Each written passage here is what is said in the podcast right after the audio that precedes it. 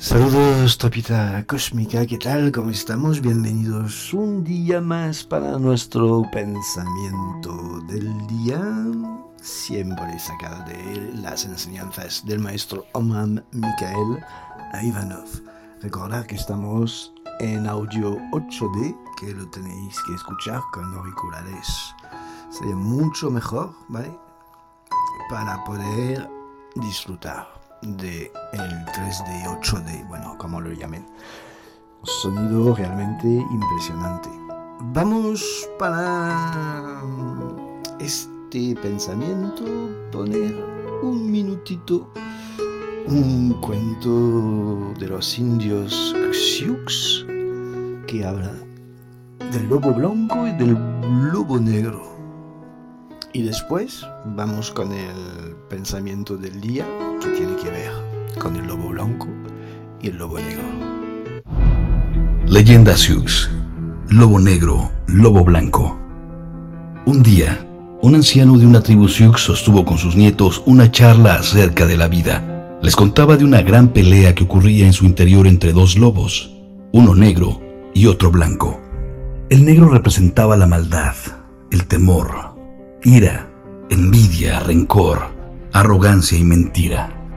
El otro, el blanco, representaba la fe, la alegría, la colaboración, la bondad, la empatía y la verdad. El anciano agregó que esa misma pelea ocurre entre todos nosotros, dentro de todos los seres de la tierra. Luego de pensar un momento, los niños preguntaron al abuelo, ¿cuál de los dos lobos ganará? Y el anciano Sioux respondió, ¿qué lobo ganará? El que tú decidas alimentar. Pues muy bonita metáfora realmente para entender lo que son el ego y el espíritu en nosotros. Uno es este lobo negro y el otro es este lobo blanco. El ego es el negro y el espíritu es el lobo blanco.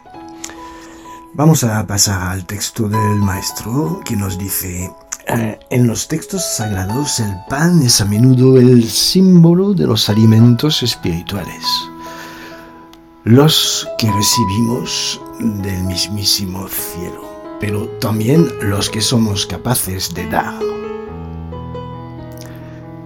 Todas las cosas buenas que preparan nuestro corazón, nuestro intelecto, nuestra alma y nuestro espíritu son pues como el pan que no debemos dar de comer a los entes inferiores, sino, bien al contrario, guardar preciosamente estos alimentos para las entidades cósmicas, celestiales, como queréis llamarlos.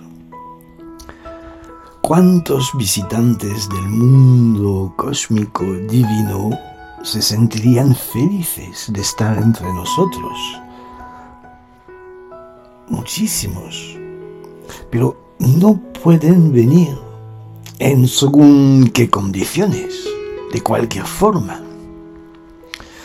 Si al aproximarse comprueban que no son atendidos, que nadie les está esperando y que en su lugar hay entes oscuros. Ya se han comido todos los alimentos de lo que debían servirles a ellos para alimentarse. Pues ¿qué hacen? Se alejan. Es que tomad esta verdad muy en serio. Pueden ser parábolas, formas de describirlo, porque si entramos en el vivo realmente de todo esto, no es nada bonito. Los egregores, estos uh, entes creados por nuestras mentes, por nuestras emociones egocéntricas, de lo más oscuro, de lo más bajo. Es complicado hablar de estos temas sin que la gente se lo tome a cachondeo o si se lo toman en serio, que no se asusten. Por eso, tomad esta verdad en serio. Deciros que los espíritus luminosos defienden cada día cerca de los humanos. Cada día les tenemos cerca de nosotros.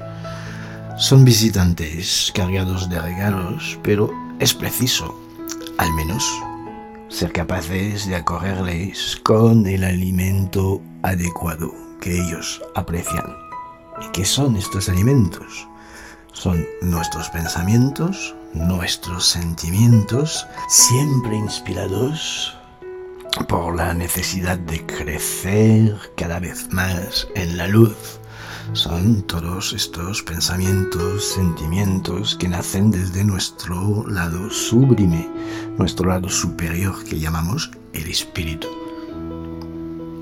Si no es así, se van, se irán, nunca se acercarán a vosotros sencillamente porque no quieren morirse de hambre.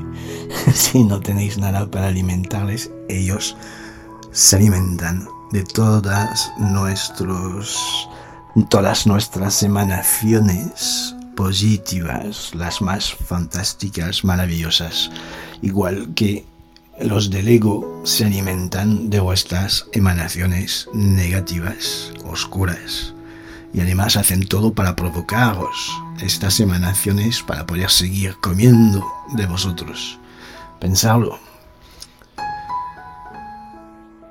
Entonces, si queremos realmente tener muy cercanos a nosotros estos seres cósmicos, estas altas energías de otras dimensiones que están aquí muy cerca de nosotros, delante de nuestras narices, pero claro que no se ven porque son de dimensiones diferentes.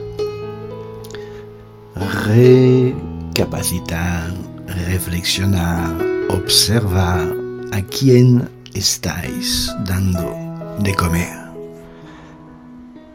¿A vuestros egregores o a seres sublimes espirituales?